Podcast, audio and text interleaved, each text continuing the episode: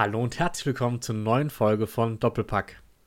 Die Saison ist in der Bundesliga und in anderen Ligen in vollem Gange und auch unser Podcast geht natürlich immer weiter. Wir wollen heute hauptsächlich über den zweiten Bundesligaspieltag sprechen und dafür begrüße ich wie immer den Sammy.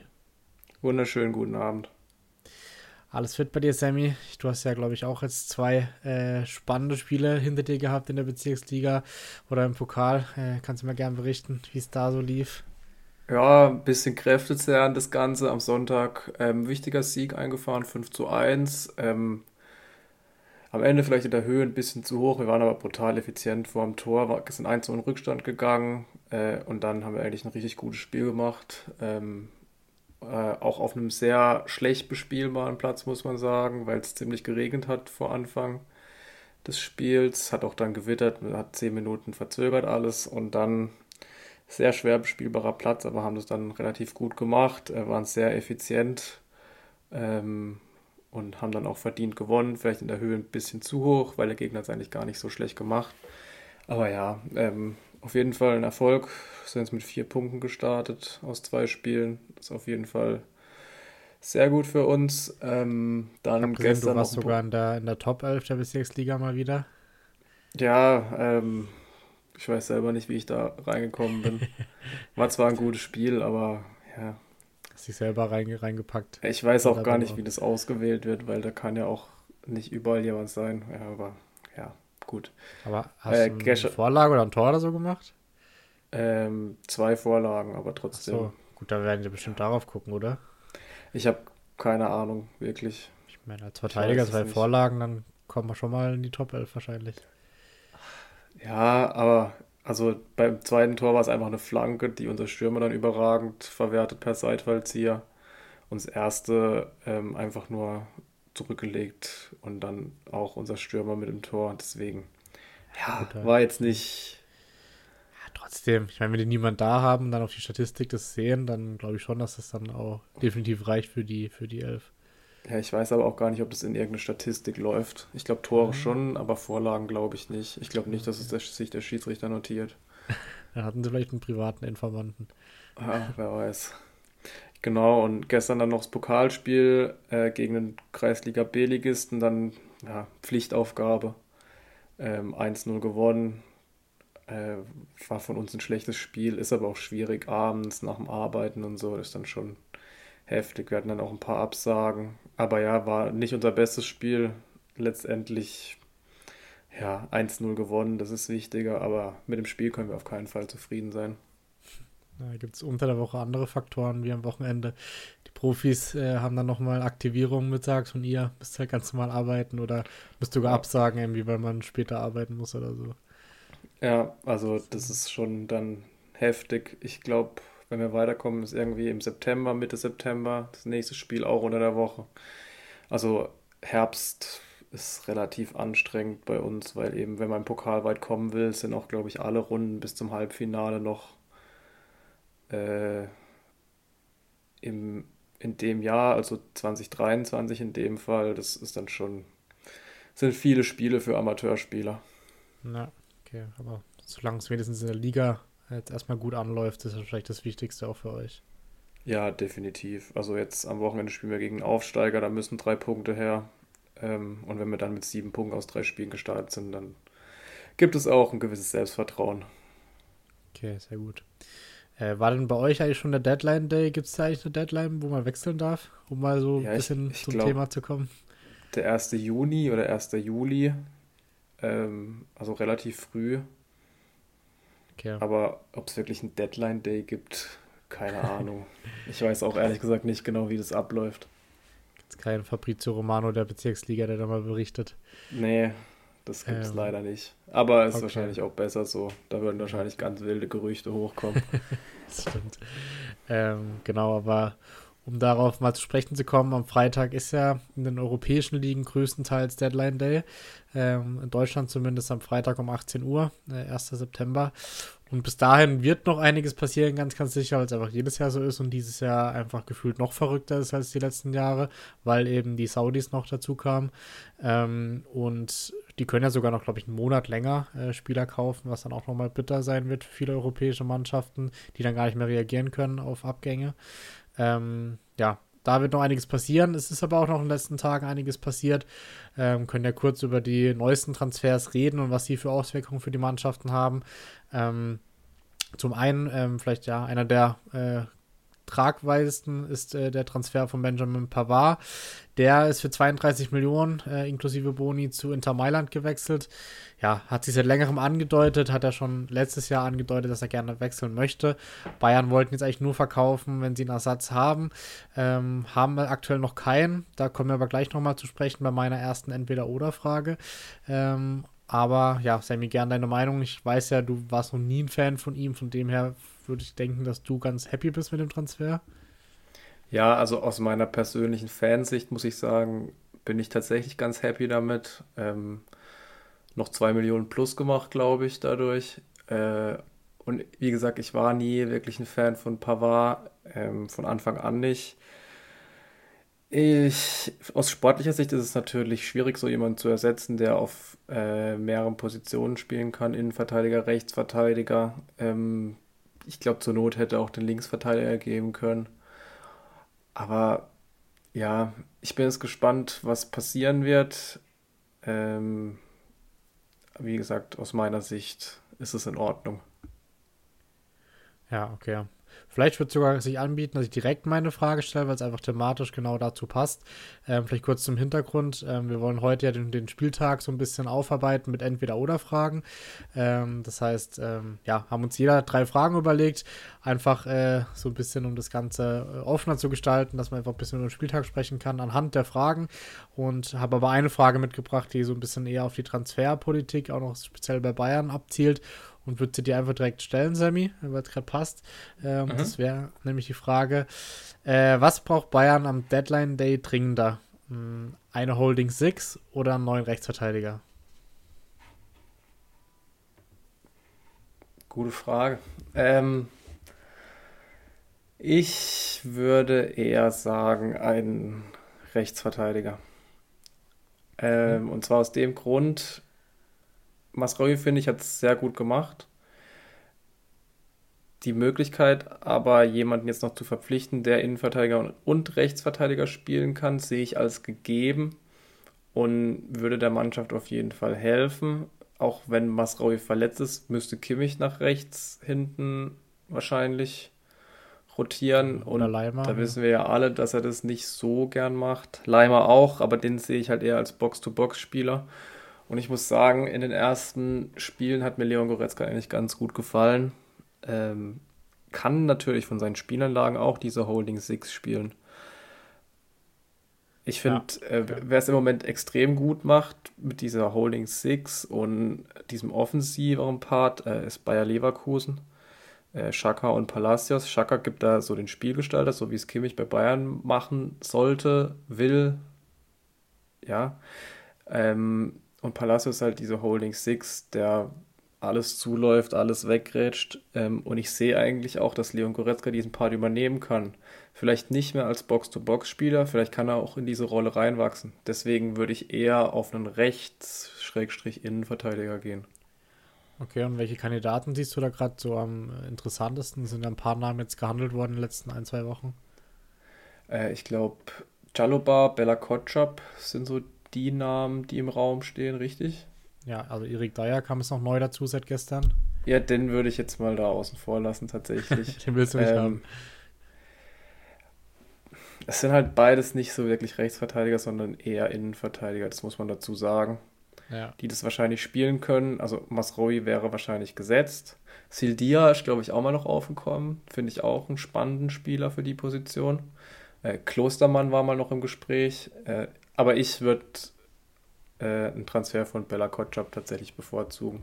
Der kann hinter den Innenverteidigern wachsen, kann zur Not Rechtsverteidiger spielen. Und was halt auch irgendwie mit reinspielt, ist halt ein Deutscher. Ähm, und ich glaube, dass der dann bei Bayern die beste Entwicklung hinlegen würde. Ja, das kann schon sein. Wobei ich finde, alle Optionen, die man jetzt noch hat, ist ja meistens so dann so kurz vor Ende der Transferperiode, sind eigentlich nicht mehr so die 1A-Optionen, die man normalerweise bei Bayern sehen würde. Nee, definitiv nicht. Also Ähm, dafür ist es auch zu spät. Ich glaube, dafür war das zu, auch zu lang ein Hin und Her mit Pavard. Bayern wusste ja schon lange, dass Pavard gehen will und sie haben sich da einfach zu wenig drum gekümmert. Wie gesagt, ich denke, Masrui kann das bis zum Winter durchspielen, wenn er fit bleibt. Nur spätestens äh, 2024 im Januar haben sie dann ein Problem, weil Masrui dann beim Afrika Cup sein wird, soweit ich weiß. Ja, ich glaube, deswegen gibt es auch gerade vermehrt Gerüchte auf der Rechtsverteidigerposition und weniger auf der 6, weil sie einfach wissen, da müssen sie eigentlich nochmal nachlegen. Ähm, deswegen, ich mittlerweile verstehe ich auch ehrlich gesagt die Ausleihe von Stanisic äh, nicht, weil nee, er wäre ja eigentlich null. der perfekte Backup eigentlich. Und nicht mal unbedingt Backup, den sehe ich sogar von Anfang an spielen, theoretisch. In manchen Spielen. Also gerade Champions League gegen schwächere Gegner oder er hat ja auch Mbappé wahnsinnig gut wegverteidigt bei der kroatischen Nationalmannschaft. Ich ja, ja. kann es auch nicht nachvollziehen, aber sie werden irgendwie was im Petto haben. Für die sechs kam ja heute noch dieses Gerücht mit Palinja hoch. Den habe ich ja schon mal vor zwei, drei Monaten angesprochen, als wir ja, privat geredet haben. Ja, ja ähm, Finde ich perfekt für die Rolle als Holding Six. Aber Fokus muss jetzt erstmal auf einem Rechtsverteidiger liegen. Ja, könnte halt alles sehr, sehr knapp sein bis Freitag, aber irgendwas, ja, passiert dann meistens noch wenn, wenn dann am Ende sowas wie Sada Tusky oder wie, wen haben sie das noch so geholt am letzten, gefühlt am letzten Tag? Oder Tusky war in der Winter, Winterpause, aber es gab doch ab und ja. zu so Transfers, äh, wo so ein bisschen, wo man dachte, was macht Bayern da jetzt? Ja, manchmal haben sie solche Aussetzer irgendwie. Also Tusky hat ja, glaube ich, ein Spiel gespielt, zwei Spiele gespielt. Ja, sowas. Zur Not könnte es wahrscheinlich auch Rafael Guerrero spielen, wenn der wieder fit ist. Bunazar haben sie noch im Kader, vielleicht spielt Stimmt. er sich jetzt ja, irgendwie ja. rein. Aber sie müssen jemanden holen, keine Frage. Ja, okay. Masraoui kann auch nicht 46 Spiele machen, das geht nicht. Nee, nee das sowieso nicht. Vielleicht ähm. auch die Umstellung auf eine Dreierkette. Dann Leroy Sané als rechter Schienenspieler. Hat er bei Man City auch sehr, sehr gut gemacht unter Guardiola. Ja. Wäre wahrscheinlich auch eine Option. Ja, oder Koman hat die Position ja auch schon ab und zu gespielt. Ja. Aber er ist halt klar defensiv nicht so stark, aber wäre auf jeden Fall eine Option, irgendwie da ein bisschen noch mehr flexib flexibel zu sein. Ähm, ja, denke ich auch. Vielleicht ist es auch ähm, die Option, die sie sich offen lassen wollen mit Bella Kotschap oder Jaloba, dass man tatsächlich auf Dreierkette geht und dann eben Masraui den rechten Schienenspieler gibt oder Sané. Ähm, ist, glaube ich, alles möglich. Ich glaube, Gertruida war mal noch ein Thema. Der war ja auch in Leipzig schon Thema. Ähm, wer auch einer der Rechtsverteidiger und Innenverteidiger spielen könnte. Ich gehe halt davon aus, dass sie jetzt irgendjemanden overpayen werden, wenn ich ehrlich bin. Ja, ich glaube, bei Chaloba ist ja so, dass sie ihn ausleihen wollen, aber ähm, Chelsea ihn fest abgeben möchte. Von dem her, ja, denke ich, würde eine Leihe eigentlich mehr Sinn machen erstmal. Aber kann gut sein, dass sie dann schon einen wilden Transfer machen und mehr Geld ausgeben, als sie eigentlich sollten. Aber gut, dann ist so. Ähm, irgendwas müssen sie ja machen. Ja, auf jeden Fall. Kann mir auch vorstellen, dass für beide Positionen jetzt noch jemand kommt. Ja, vielleicht, ja. ja.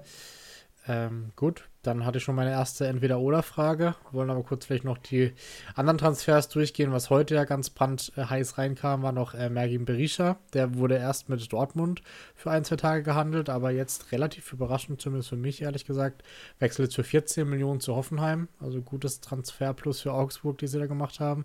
Ähm, ich glaube 10 Millionen plus gemacht, jetzt seit, äh, seit sie ihn fest verpflichtet hatten. Und ja, Hoffenheim hat jetzt zwei äh, großgewachsene Stürmer mit Weghorst und Berisha und bin ich mal gespannt. Also, was sagst du zu dem Transfer? Also für Hoffenheim Top-Transfer. Ich bin ja eh jemand, der Berisha mag. Bin froh, dass er aus Augsburg weg ist, weil er da einfach nicht sein Potenzial ausschöpfen kann. Es, Hoffenheim wird eine ganz eklige Mannschaft dieses Jahr.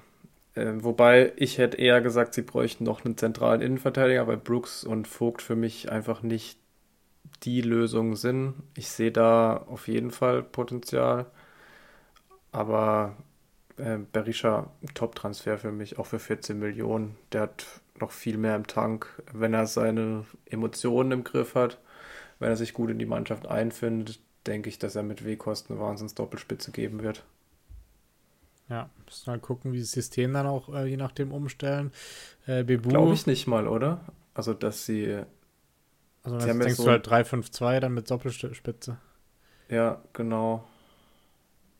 Ja, also Oder beziehungsweise sie haben ja so ein, gespielt. So ein 5-1-2-2 gespielt eher, oder? Ja, beziehungsweise. Oder so, ja. ja, je nachdem, wie man es halt sieht, ja.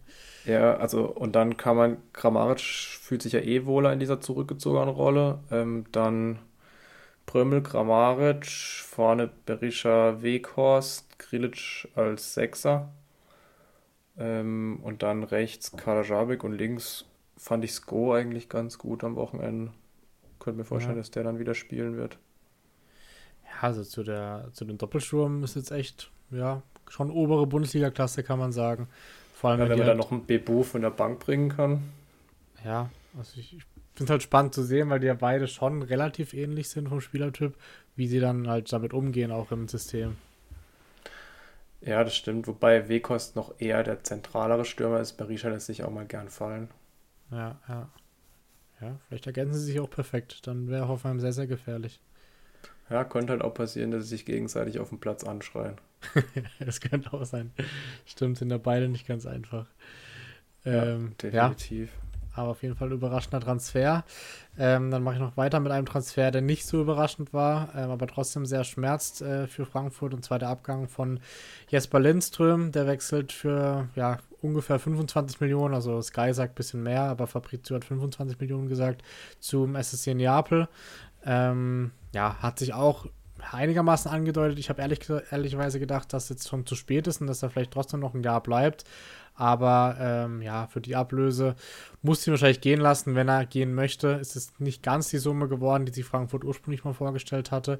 Aber ich denke, vielleicht trotzdem ein Transfer, der für beide Seiten Sinn macht, weil man eben auch schon mit äh, Jaibi, äh, der als gestern vorgestellt wurde, einen Nachfolger gefunden hat, der auch auf jeden Fall wieder vielversprechend ist und so ein Kandidat ist, der dann wieder in ein, zwei Jahren äh, eine Ablöse, äh, eine Transferablösesumme von 20, 30, 40 Millionen generieren könnte.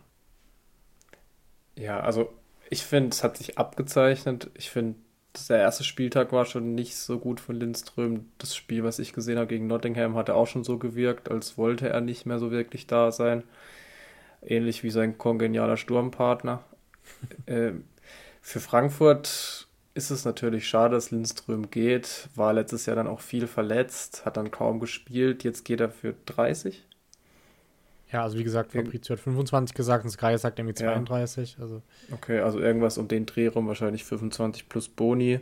Ja. Ähm, Neapel, ich weiß nicht, ob er da so gut reinpasst, weil seine Position gibt es in dem System nicht so wirklich. Die spielen eigentlich schon eher mit klaren Positionen. Lindström ist ja eher so ein schwimmender Zehner. Deswegen bin ich mal gespannt, ob er dann auf Außen geplant ist. Ich habe am Sonntag das Spiel von Neapel gegen Sassuolo, die erste Halbzeit gesehen. Äh, so ein bisschen frischen, frischer Wind könnte ihnen tatsächlich gut tun. Also, sie haben zwar souverän gewonnen, aber war jetzt nichts Aufregendes und kein so aufregender Fußball wie im letzten Jahr.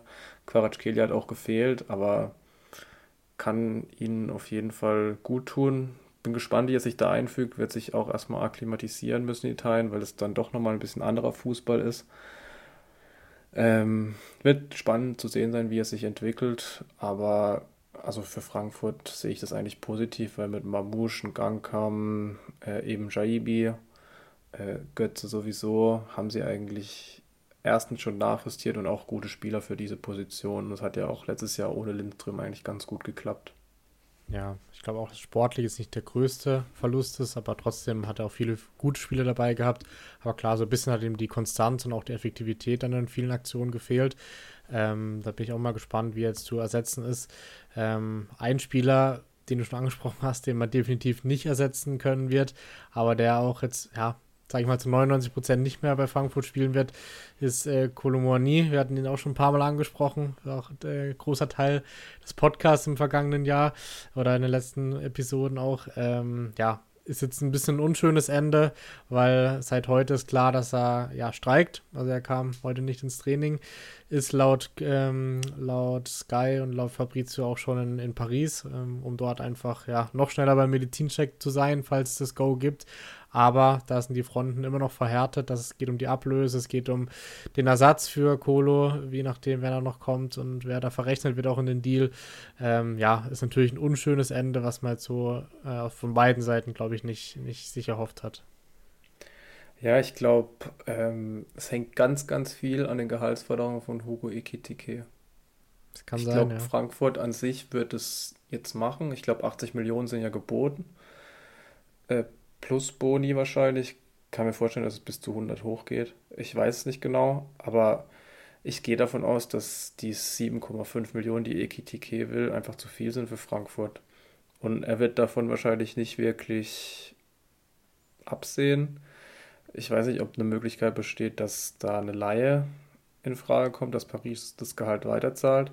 Aber ich finde es eigentlich gut von Frankfurt, dass sie da so hart bleiben und es so hart verhandeln.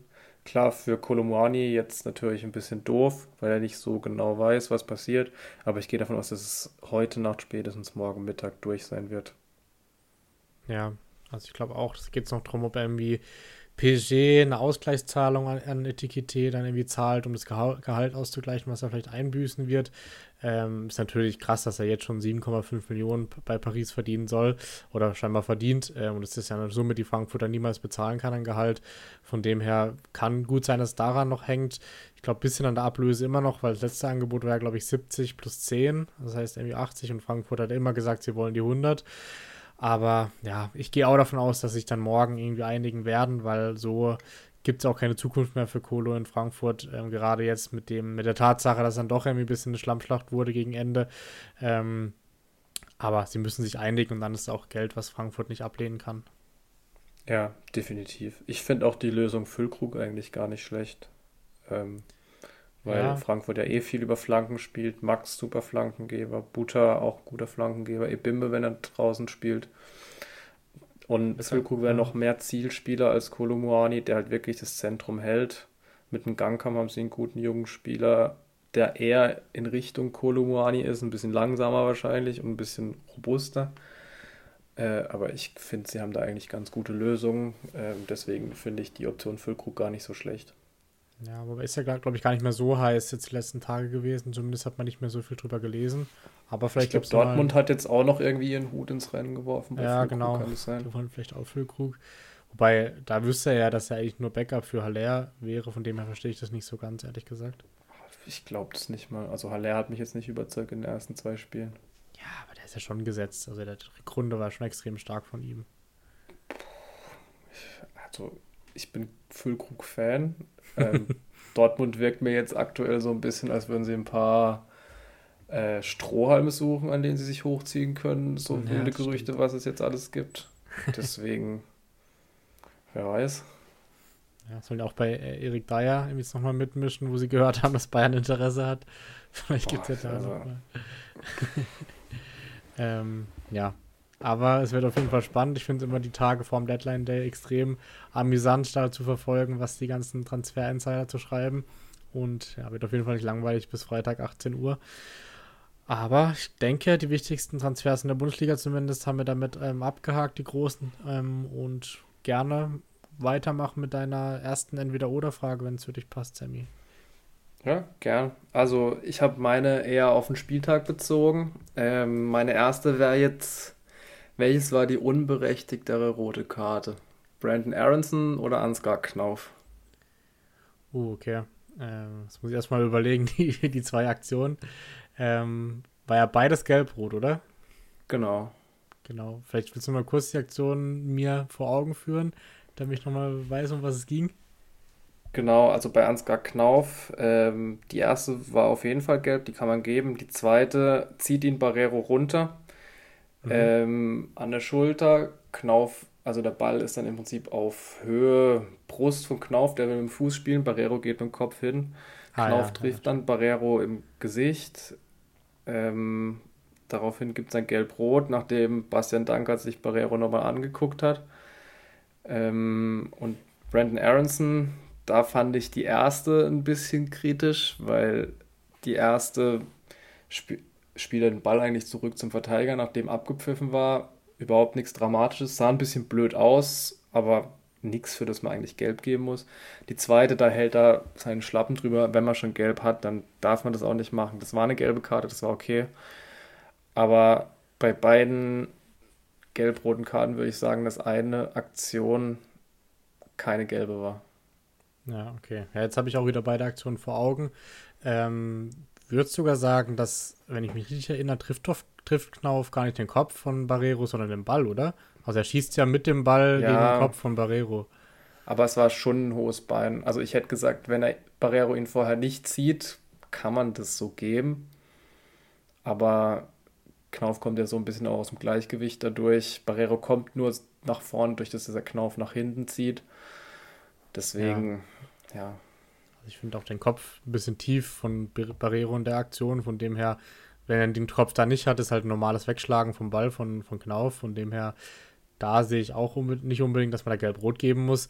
Und wie du sagst, bei Aronson auf jeden Fall das Ball wegschießen war jetzt gar nicht mal das klassische Ball wegschießen, sondern passt halt Richtung, Richtung Tor oder Verteidiger. Also nicht nichts, wofür man gelb geben muss. Aber klar, das zweite ist dann, ist dann natürlich dann gelb und der Summe dann logischerweise gelb-rot. Aber ja, insgesamt würde ich sagen, sogar dass Knauf unverdienter war, weil eben bei Aronson das zweite Foul deutlich härter war, würde ich sagen. Ja, würde ich so mitgehen. Äh, Aronson natürlich die erste gelbe Karte. War überhaupt nichts. Die zweite dann klar. Das war deutlich zu hart, mit Gelb da so reinzugehen. Geschadet hat es Union letztendlich nichts. Gewinnt trotzdem mit 4 zu 1. Ähm, wir haben das Spiel ja zusammen geguckt, waren dann selber überrascht, dass Robin Gosens zweimal trifft. ähm, das erste macht er unnachahmlich äh, mit dem linken Fuß dann. Also das sah so aus, als wäre er viel zu groß für die Bundesliga, zumindest für Darmstadt.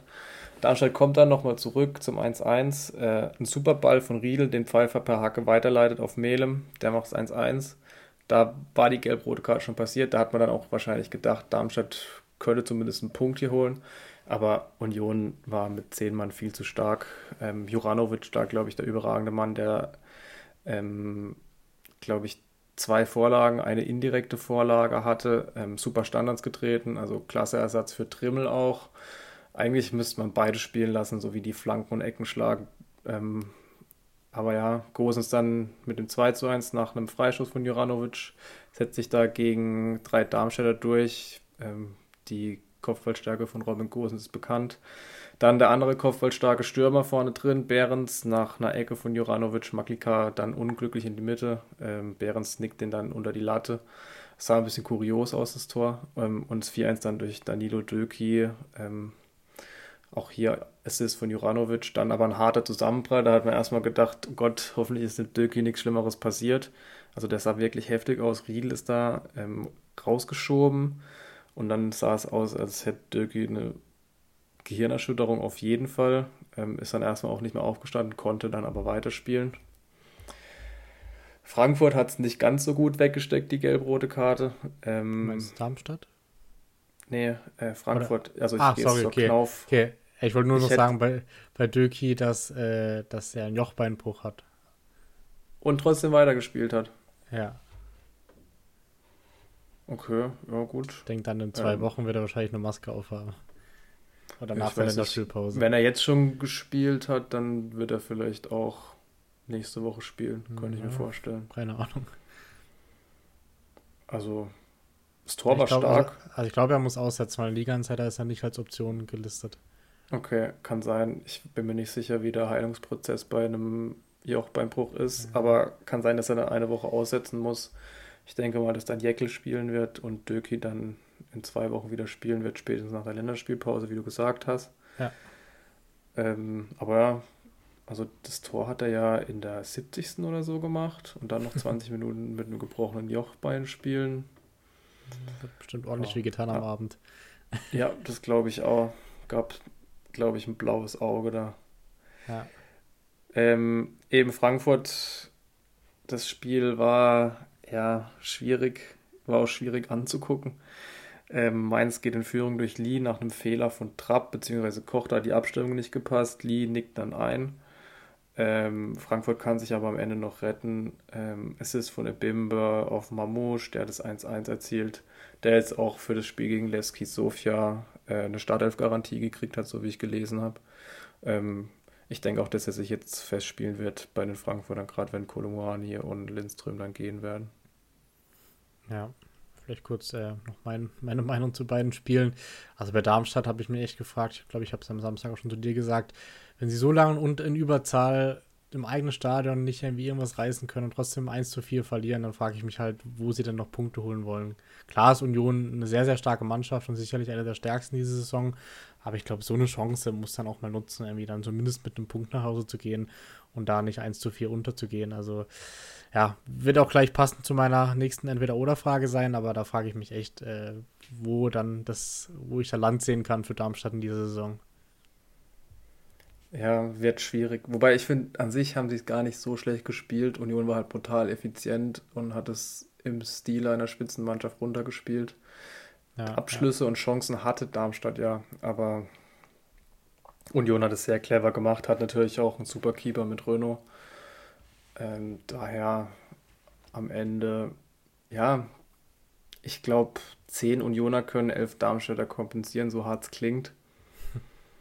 Äh, aber ich glaube auch, dass Darmstadt noch ihre Punkte holen werden. Ich fand, es sah gar nicht so schlecht aus gegen Frankfurt am ersten Spieltag. Äh, nächste Woche Leverkusen wird natürlich schwierig. Ähm, und dann vor der Länderspielpause noch Gladbach. Sie müssen irgendwie drei Punkte aus den zwei Spielen holen. Ja, am ehesten noch gegen Gladbach im Normalfall, aber selbst da weiß ich nicht so richtig. Ähm, passt aber zu meiner nächsten Frage. Und zwar ähm, wäre meine nächste Entweder-Oder-Frage.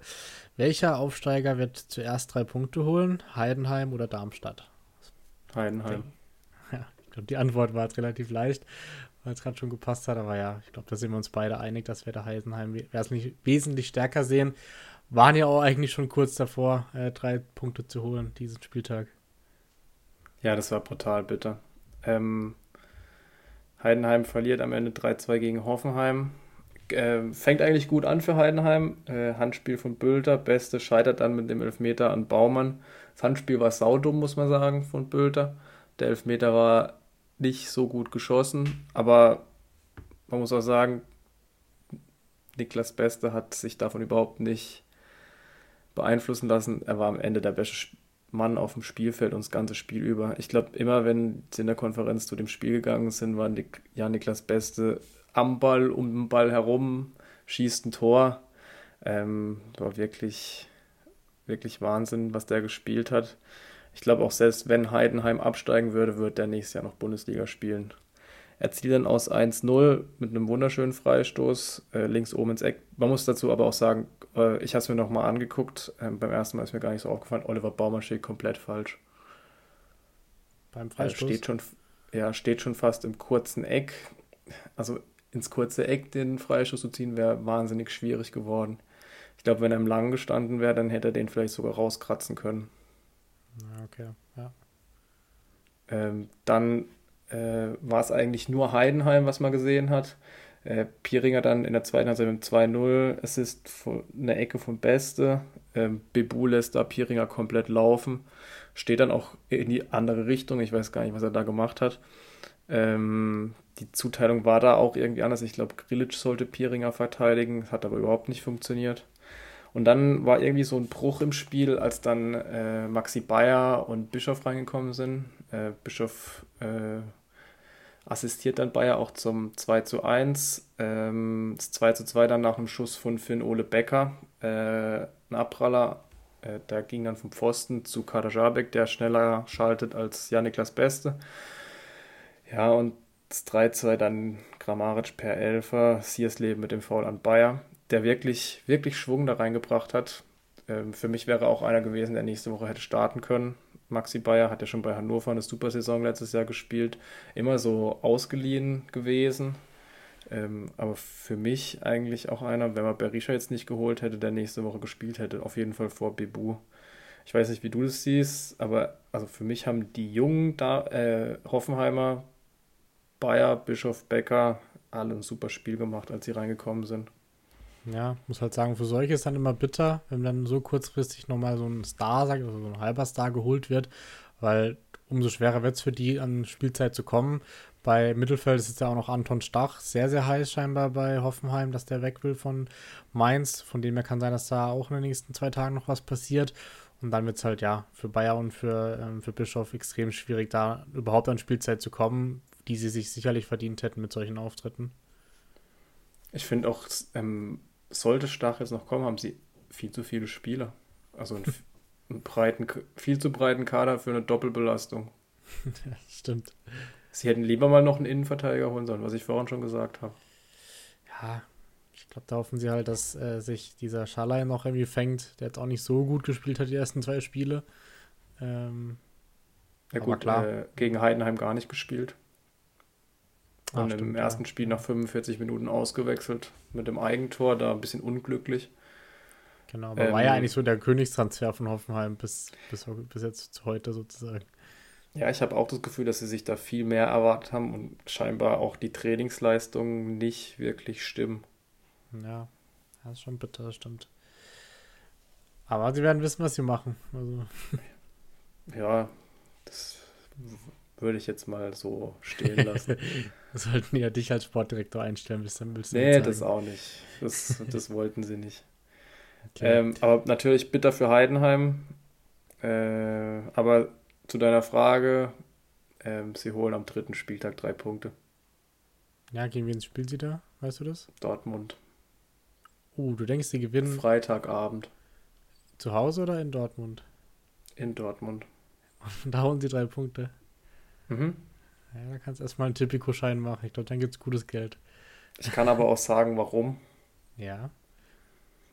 Dortmund hat unterirdisch gespielt. Zumindest unterirdisch verteidigt. Offensiv war es ganz schwach. Der einzige, der zu sehen war, war Brandt. Und für mich die einzigen Spieler, die im Spiel gegen Bochum irgendwie Bundesliga-Format an den Tag gewiesen haben, waren Gregor Kobel und Julian Brandt. Und ich muss jetzt so hart sein, weil ich habe mir das Spiel nochmal angeguckt. Wenn Bochum den Ball nach vorne getrieben hat, keiner der Dortmunder hat versucht, hinter den Ball zu kommen.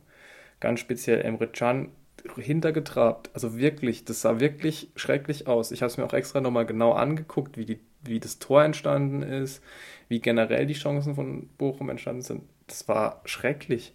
Und auch, was Julian Brandt dann gesagt hat, dass alle Spieler für sich selber verantwortlich sind, dass sie fit sind. Das war für mich auch so ein bisschen so ein kleiner Schuss Richtung Terzic, dass die Spieler einfach nicht fit sind. Und wenn man sich das Spiel dann nochmal angeguckt hat, hat man das genau gesehen. Also, wenn Heidenheim so spielt wie gegen Hoffenheim und die letzten 15 Minuten noch Kraft hat, dann gewinnt Heidenheim. Ja, aber ich glaube nicht, dass Dortmund zweimal in Folge so eine Leistung bringen kann, vor allem dann im eigenen Stadion gegen einen Aufsteiger können sie nicht, aber ich bin mir aktuell nicht darüber im Klaren, ob sie es wirklich, ob sie wirklich in der Lage dazu sind, eine bessere Leistung abzurufen. Ja, haben ja eigentlich eine gute Vorbereitung gespielt. Ich glaube, die hatten ja sieben Spiele, sieben Siege oder sowas. Also eigentlich waren die Vorzeichen ganz gut gestanden vor der Saison.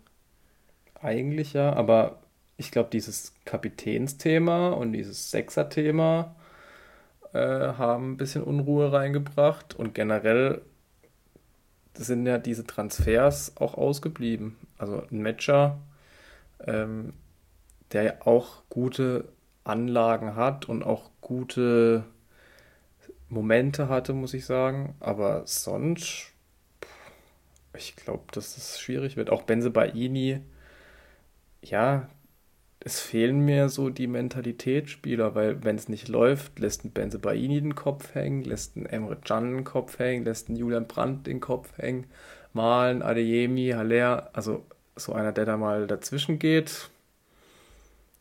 Mats Hummels vielleicht, aber sonst sehe ich da im Moment keinen. Gut, das hatten sie halt mit Bellingham, der hat da wirklich nie den Kopf hängen lassen, sondern war immer der, ja. der am meisten gefeitet hat. Und deswegen bin ich dann ja, ein bisschen optimistischer bei Dortmund, weil ich glaube, dass einfach sich alles ein bisschen noch einspielen muss, weil eben so vieles auf Bellingham ausgelegt war, das ganze Spiel. Und von dem her glaube ich, dass die sich erstmal finden müssen und glaube ich trotzdem, dass die da vielleicht sogar Heidenheim vom Platz schießen werden am Freitag. Also komplett Gegenteil zu dem, was du denkst. Okay, ja. Also sagst du trotzdem, dass Heidenheim den ersten Dreier holt oder Darmstadt? Ja, trotzdem Heidenheim, weil ich es bei Darmstadt bei Leverkusen und gegen, äh, gegen Gladbach nicht sehe, ehrlich gesagt. Also okay, weil Heidenheim spielt dann gegen Bremen, Leverkusen und Union Berlin. Ja, okay, dann sage ich, dass Heidenheim den ersten Dreier gegen Bremen dann holt. Okay, also schießt Bremen im Prinzip in die Krise. ja, wenn sie es nicht eh schon sind, ja. Ähm, ja, gut. Ja, willst du dann deine nächste Frage stellen? Ja, kann ich gern machen. Und zwar äh, welches war der schönere Volley? Kevin Stöger oder Maximilian Philipp? Ja, da muss ich allein aus, aus Nostalgie und aus Fangründen Philipp nehmen weil ja die Story einfach genial ist. Äh, kommt rein bei seinem Ex-Verein.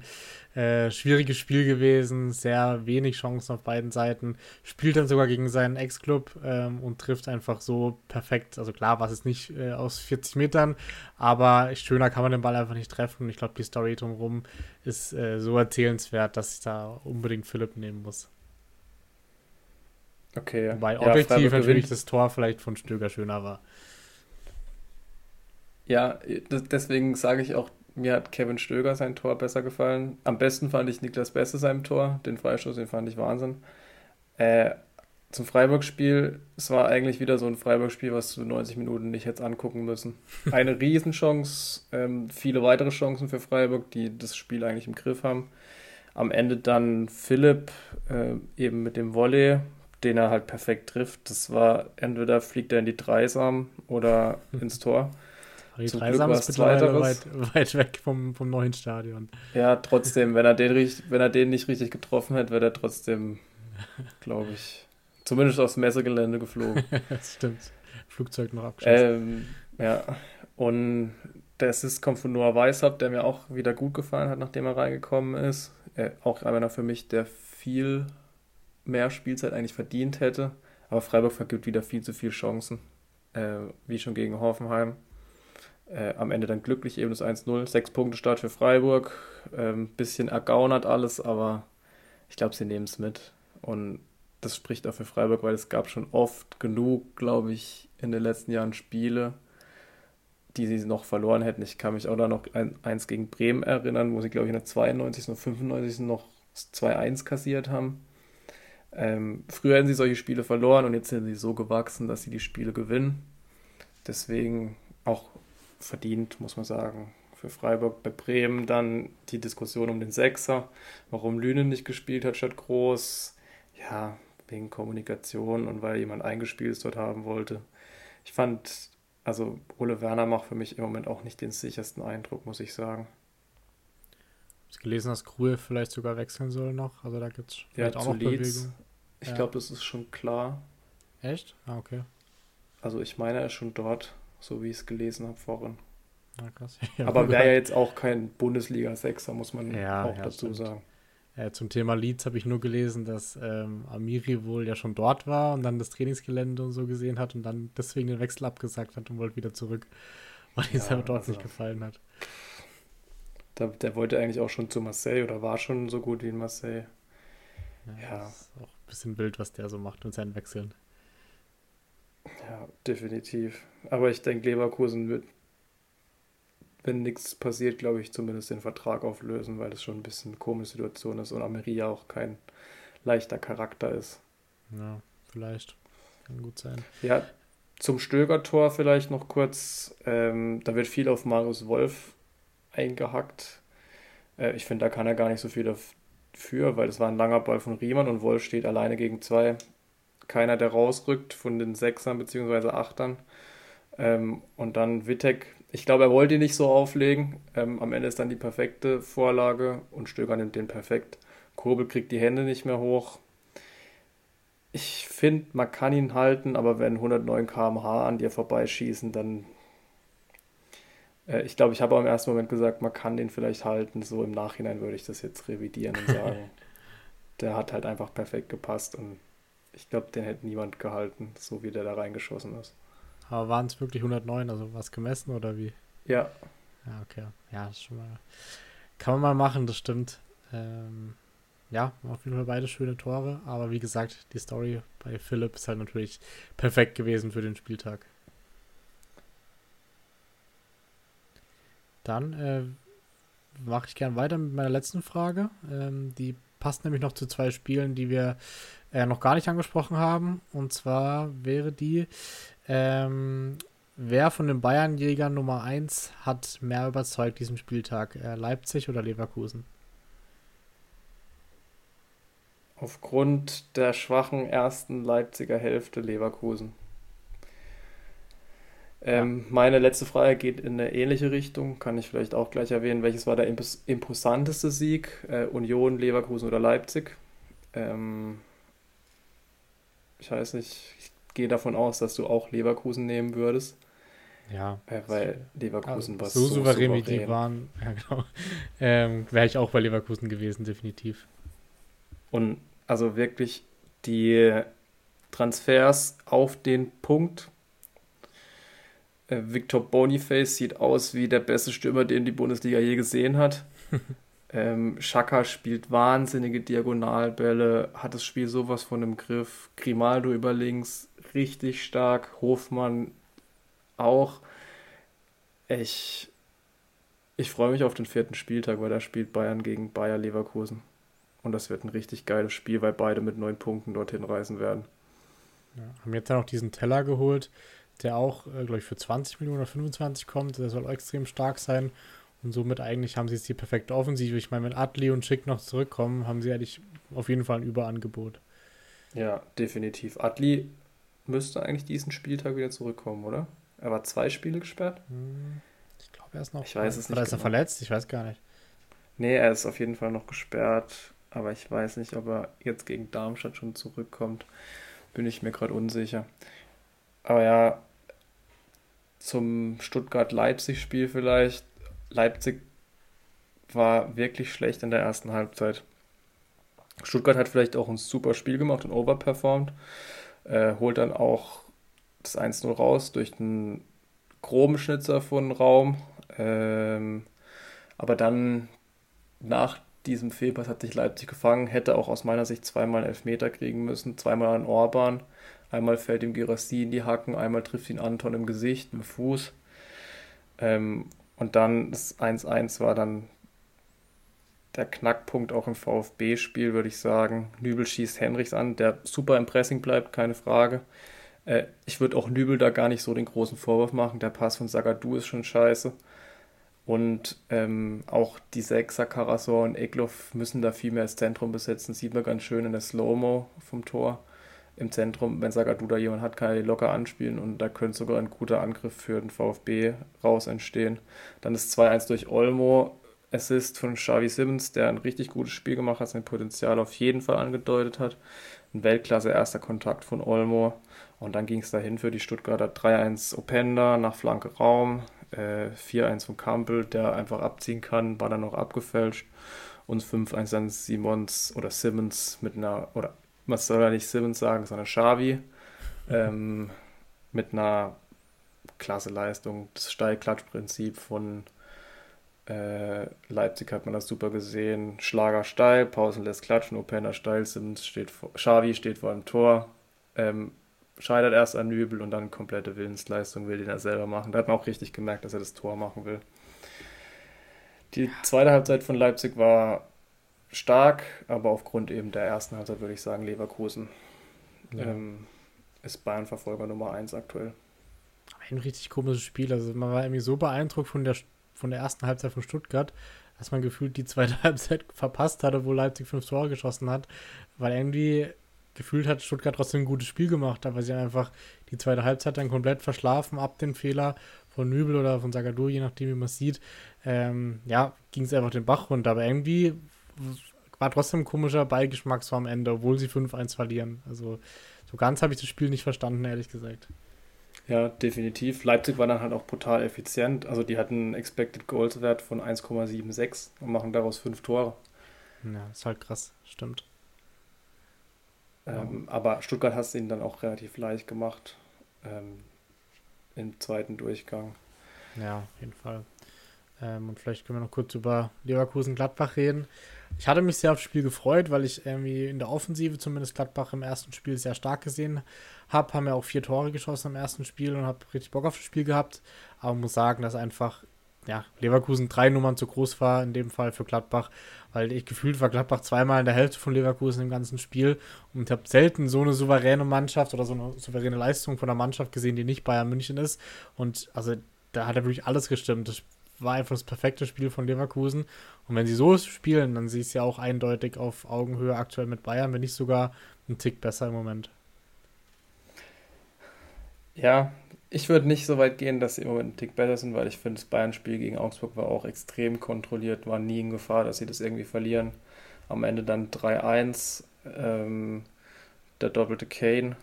Äh, dann Udokai noch mit einem Eigentor zum 1-0. Das war sehr unglücklich. Am Ende kriegen sie dann noch einen durch Bellio nach einem Superpass von Demirovic. Aber ja, wie gesagt, der vierte Spieltag wird extrem interessant. Ich weiß gar nicht. Das Freitagabendspiel Bayern gegen Leverkusen.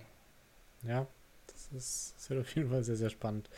Ähm, wobei jetzt Samstagabendspiel ist ja auch schon Gladbach gegen Bayern, könnte auch spannend werden. Angstgegner von Bayern, Gladbach. Und außerdem am Sonntag Union Leipzig. Da bin ich auch sehr, sehr gespannt drauf.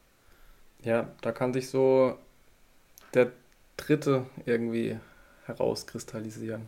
Ja. Wenn Leipzig verliert, dann haben sie drei Punkte aus den ersten drei Spielen. Das wäre ein absoluter Fehlstart für Leipzig.